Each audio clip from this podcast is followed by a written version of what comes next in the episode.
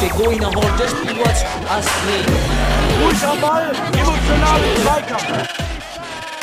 Mr. Futsal, the Mr. podcast. Futsal, il podcast. Mr. Futsal, el podcast.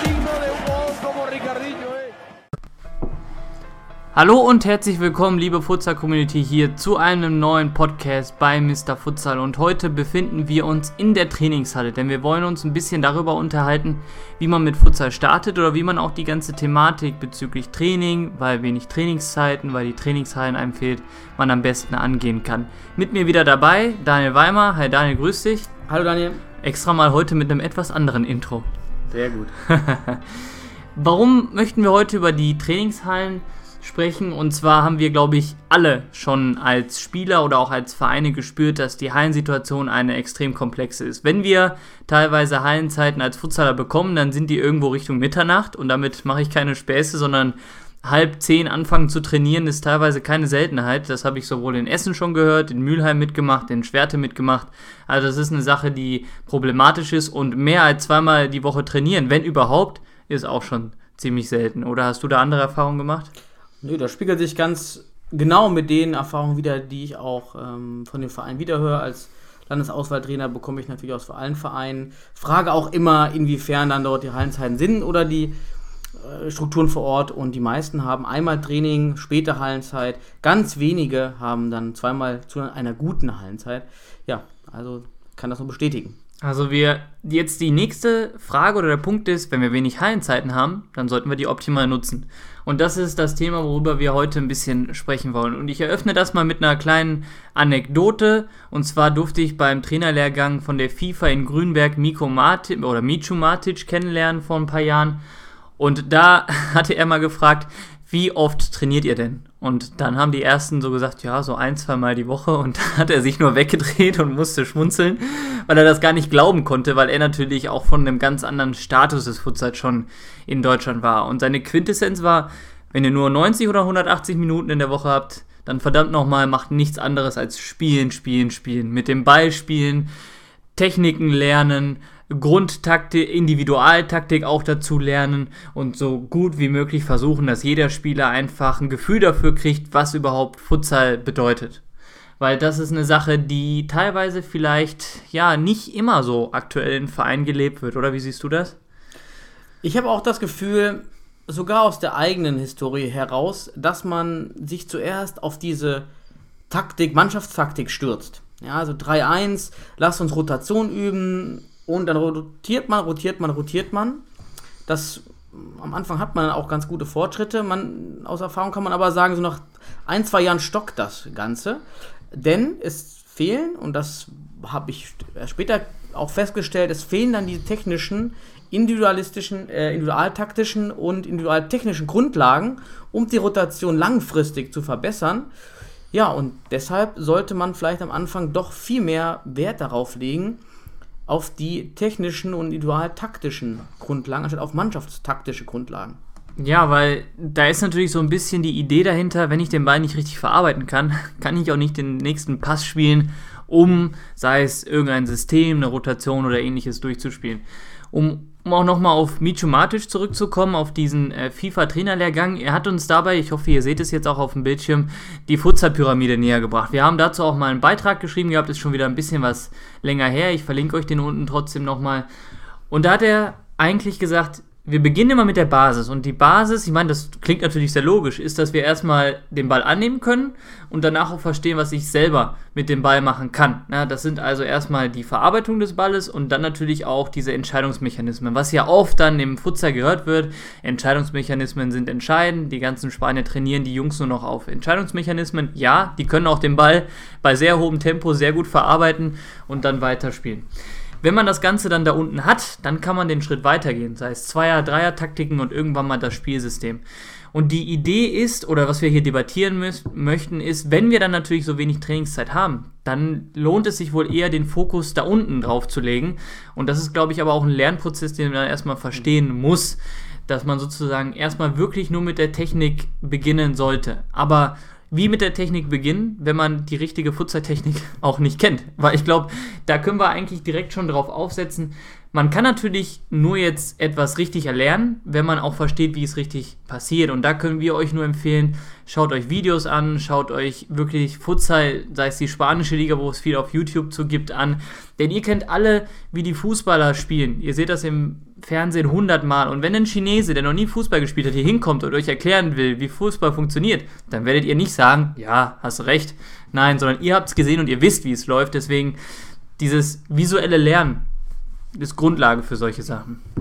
Ja, vor allem wichtig bei dieser Sache, bei äh, Videoanalyse als Hinweis vielleicht auch, weil das auch gefühlt viele Spieler vielleicht äh, oder interessiert auch falsch machen. Wenn ihr euch verbessern wollt, vor allen Dingen, kann ich nur den Tipp geben: achtet, sucht euch einen Spieler auf dem Feld heraus und beobachtet diesen Spieler komplett die ganze Zeit. Also beobachtet nicht den Ball und das Ballgeschehen, sondern pickt euch einen Spieler raus, der euch interessiert und analysiert dann, wie bewegt er sich, wann bewegt er sich, welche Bewegungen macht er auch ohne Ball, welche Läufe und Laufwege läuft er an ohne Ball und was macht er dann mit am Ball. Und ähm, ja, das ist, glaube ich, bei der Videoanalyse ein guter Punkt. Und eine andere Sache, um dann vielleicht nochmal kurz äh, zurückzugehen, auch noch auf den Punkt, warum wir das überhaupt alles brauchen und warum wir in der Pyramide so weit unten anfangen müssen. Uns muss klar sein, wir haben keine Jugendausbildung. Mhm. Und das, was wir jetzt gerade äh, gesagt haben, nämlich Passspiel, Annahme, das findet im Fußball in der, in der Jugend statt, in der E- und in der D-Jugend. Und wir müssen das aber jetzt erstmal aufholen. Deshalb vergessen das vielleicht auch viele, die vom Fußball kommen, dass man im Seniorenbereich überhaupt damit beginnen muss. Könnte ein Grund sein, wo man so ein bisschen vernachlässigt, ja. Weil unsere Annahme jetzt ist, wir müssen Futsal und Fußball, ja, die sind sozusagen Schwestersportarten oder wie auch immer man das nennen will, aber sie haben ihre Eigenheiten und gerade bei Schwestern. okay, lassen wir das so stehen. Futsal hat sehr spezifische technische Anforderungen. Ein sehr gut technisch bewanderter Fußballer wird auch im Futsal wahrscheinlich Erfolg haben. Relativ schnell Erfolg haben und Fuß fassen. Trotzdem hat ein Futsaler, wenn er dann komplett spezialisiert ist, immer noch andere Abläufe. Wir sehen auch im Fußball Leute, die mit Futsal angefangen haben, sei es die ganzen Brasilianer, Neymar, Marcelo etc., dass sie den Ball mit der Sohle annehmen. Aber das ist natürlich eine sehr Futsal-spezifische Annahme und Sohle annehmen heißt nicht gleich Sohle annehmen. Mhm. So, wenn wir dann in die Tiefen reingehen, wie nehme ich ihn mit der Sohle an? Nehme ich ihn an, um ihn zu stoppen? Nehme ich ihn an, um ihn nach vorne mitzunehmen? Ich hebe den Fuß nicht an, um ihn mit der Sohle zu nehmen, sondern ich führe den Fuß nach vorne, um den Ball auch den Drei direkt mitzugeben. Das sind Kleinigkeiten, die aber dann natürlich wirklich erst funktionieren, wenn man akzeptiert, Futsal und Fußball, da müssen wir trennen und wir müssen wirklich versuchen, Futsal zu lernen. Ja, also diese Akzeptanz dieser Besonderheiten ist elementar wichtig, um sich zu verbessern, denn nur dann, wenn ich diese akzeptiere, beginne ich damit, das auch mich zu versuchen zu verbessern, weil ich annehme, dass es was anderes ist. Also die Einstellung ist elementar eigentlich, um Futsal zu lernen, um zu wissen, das ist was Neues. Das sehen wir sogar aus eigener Erfahrung. Ich habe Spieler überlebt, die Futsal, also man würde sagen, am Fußballerniveau war das weit unter Gürtellinie. Aber diese Spieler haben sich für sich selber deutlich verbessert oder stärker verbessert nach ein, zwei Spieljahren als Spieler, die sehr gut schon Fußball konnten, weil diese Spieler einfach, für die war das eine neue Sportart. Die hatten vorher noch nie Fußball, Futsal, Fußball gespielt, also haben sie von vorne begonnen und haben sich jeden Hinweis angenommen. Ja. Und da ist auch vielleicht so ein bisschen der Punkt, ähm, wenn man jetzt natürlich äh, sehr hochklassige deutsche Mannschaften sieht, nehmen wir mal jetzt auch äh, Mannschaften raus, die teilweise viele Ausländer drin haben und dadurch auch sehr erfolgreich sind, das ist auch vollkommen legitim. Und man vergleicht das teilweise mit anderen Nationen, wo teilweise Profispieler schon drin sind, da sieht man, dass es irgendwie einfach anders aussieht. Mhm. Und das ist auch ganz normal und jetzt gar keine Kritik, sondern wenn man Fußball gelernt hat und nicht Futsal, dann sehen die Bewegungen einfach grundsätzlich anders aus. Ich nenne jetzt mal Spieler, die mir sofort, wie Michi Meier, der ist untrennbar vom Ball, der sogar auf gutem äh, Futsaler-Niveau international mhm. schafft das immer noch, seine Spieler äh, auszudribbeln. Aber es sieht natürlich etwas anders aus, als wenn ein Ricardinho diese typischen Futsal-technischen Bewegungen macht. Und ein Gruß an Michi Meier, wenn er auch zuhören sollte. Das sind einfach Grundlagen, die sind gegeben, weil man es keine Jugendausbildung hatte und es deswegen später gelernt hat. Und das müssen wir akzeptieren und das ist auch gar nicht weiter tragisch. Nur muss das ein Bewusstsein, wenn wir Fortschritte machen wollen, müssen wir klar an dieser Basis unten arbeiten. Und um da nochmal ein Beispiel zu nennen, Micho Matic hatte gesagt, guckt euch mal die Brasilianer an. Jeder in Spanien rauft sich jedes Mal die Haare und sagt mal, taktisch sind die so eine Katastrophe teilweise. Aber da die Basis bei denen unten, diese individuelle Technik, so unglaublich hoch ist und auch diese Taktik in Bezug auf wie muss ich wo den Ball attackieren, wo muss ich wann abschließen und wo tut es auch dem Torhüter weh beim Torabschluss, das haben die. Und da ist keiner besser als die Brasilianer. Und deswegen sind die immer dort, immer auf dem allerhöchsten Niveau, weil die einfach diese Basis so unglaublich breit und gut ausgebaut haben. Ja, vielleicht ein gutes Beispiel auch, um das nochmal zusammenzufassen oder an, ein Beispiel, an dem man das sehr gut sieht. Visuell ist das Spiel Deutschland gegen Belgien, ähm, was ein ganz gutes Spiel von Deutschland war, aber man sieht, dass dort eben nicht Futsal gegen Futsal gespielt hat, obwohl alle gute Kicker sind für deutsche Fans, sehr gute Kicker sind, aber es sieht einfach anders individualtechnisch aus, obwohl die Taktik sehr, sehr ähnlich war. Also taktisch äh, war das sehr ähnlich, aber es fällt einfach auf. Ja. Und das sind ja auch dann die kleinen Unterschiede. Und man hat es ja auch dann gesehen, wo jemand, der dafür Geld kriegt, der das professionell macht, der das seit Jahren betreibt, dann einfach dann die Fort Vorteile hat und auch natürlich dann den Fortschritt über die Jahre hat. Und wenn das nicht so wäre, wäre es ja auch traurig. Ansonsten bräuchten wir ja keinen Sport auszuführen, wenn man sich nicht irgendwie abheben konnte. Also ich meine, was wir damit insgesamt jetzt sagen wollten, ist, die Trainingszeit, die ihr habt, die auch sicherlich sehr schwierig zu verplanen ist, nutzt die, nutzt das mit euren Jungs, um einfach nur zu versuchen, Futsal zu spielen. Das hört sich jetzt für jeden Spieler toll an, ha, nur Spiel im Training. Aber ja, irgendwie muss man die Nähe zu diesem Sport finden.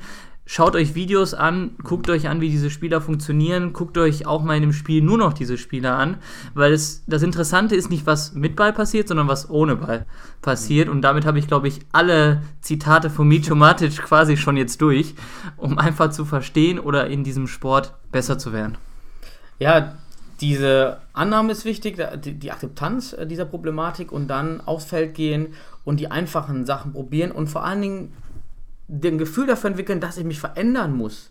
Ich will mich verändern und das Wichtigste, sage ich immer, ist im Trainingsspiel. Also beispielsweise wir trainieren jetzt Sohle-Annahme ganz am Anfang und dann kommt das Trainingsspiel, dann muss äh, für Spieler, die neu anfangen, klar sein, jetzt muss ich das probieren im Spiel. Auch wenn das schlechter aussieht, also die Performance fällt ab, aber das muss ich investieren, damit ich langfristig besser werde. Ich muss also das, was ich lerne, umsetzen im Trainingsspiel und nur so komme ich da auch dahin, dass ich eine neue Sportart erlerne und das ähm, spezifisch umsetze. Und die allerwichtigste Sache, und das ist, äh, oder die einfachste zum mal lernen, auf das man am Anfang achten sollte, mit der höchsten, mit dem höchsten Einfluss und äh, auch der höchste Unterschied zwischen Futsaler und Fußballer ist die Anzahl von Finden. Ja, im Spanischen La Fintas. Es ist einfach, wenn ihr euch das anschaut, Spiele, schaut auf die Körpertäuschungen, vor allen Dingen Schusstäuschungen. Wie oft wird Raum gewonnen durch Schusstäuschungen und wie selten sehe ich das im deutschen Futsal liegen? Klar, das sind äh, ganz, ganz viele Kleinigkeiten. Das könnten wir jetzt aufrollen vom Ja. Schuss mit der Picke. Warum Picke und ist das nicht was äh, technisch total unterbewertet ist im Fußball etc. pp. Ich denke mal an Ronaldinhos Tor gegen Chelsea vor ein paar Jahren in der Champions League, wo er den aus 16 Metern auch mit der Picke in bester Futsal-Manier reinbringt. Aber gut, so viel dazu. Wir sind gestartet von, wir haben nicht viel Hallenzeiten, die wenig Trainingszeit, die wir haben, sollten wir nutzen und wahrscheinlich macht es Sinn, aber das muss jeder für sich entscheiden, vor allen Dingen erstmal an der Basis zu arbeiten, damit wir dann irgendwann mal die Schritte nach oben Richtung Pyramide gehen können, um dann Richtung Taktik und Spielsysteme, Strategie das Ganze weiterzuentwickeln. Wir sind jetzt interessiert daran natürlich, wie macht ihr das? Vielleicht macht ihr das sowieso und wir haben vielleicht nur aus unserer eigenen Erfahrung einfach einen ganz anderen Eindruck bekommen. Es wäre einfach mal interessant zu verstehen und zu sehen, wie die Hallen oder Trainingszeiten oder die Anzahl davon in Deutschland aktuell sind und auch wie eure Ansätze beim Training sind.